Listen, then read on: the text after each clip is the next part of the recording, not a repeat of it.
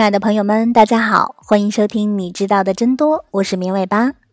我们的节目是每周一到周五的晚上七点准时更新。现在大家除了可以在各大音频平台收听节目之外，还可以在微信公众号里面直接收听哦。我们节目的背景音乐还有很多有意思的推送，也都在公众号里。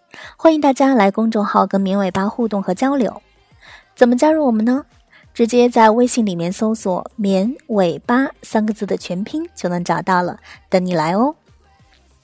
关于早上起床要不要喝水，对于养生爱好者来说是一个历史性的难题。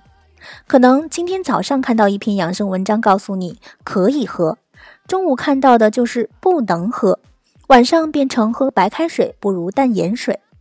所以晨起喝水也叫做薛定谔的第一杯水。永远不知道该怎么喝。今天的节目，我们就来聊聊说法众多的早起一杯水到底该怎么喝。人在睡眠的时候，呼吸、排汗、泌尿等生理活动仍然在进行当中，这些生理活动会消耗很多的水分。起床后虽然没有口渴的感觉，但是体内仍然会因为缺水而导致血液粘稠。喝水可以降低血液的粘度，增加循环血容量。所以早上起床喝杯水还是挺好的。不过可能有人发问：早上起来喝水会不会冲淡胃液，影响吃早餐呢？这个其实一般不会，胃酸是比较稳定的存在，不会轻易的被稀释，而且水不会在胃里停留很久，来不及显著的影响胃酸。早上适量的喝点水，比如一次不超过两百毫升，对早饭的消化吸收不会产生什么影响。同理，这个解答也适用于所有饭前喝水的问题。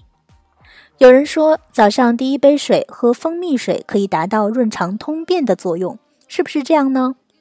首先，通便的不是蜂蜜水，而是你的果糖不耐受。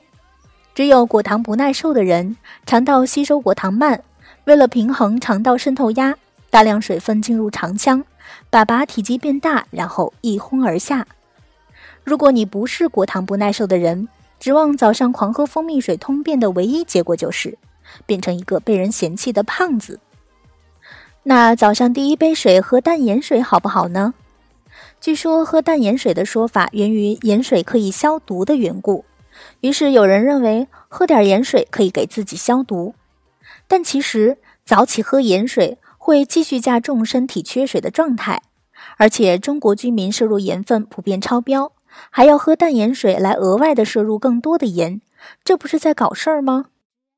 那早起喝咖啡、饮料、牛奶、淡茶之类的是不是也可以呀？如果喝了没有觉得不舒服，是可以喝的，但是以下情况要注意：不要喝浓茶。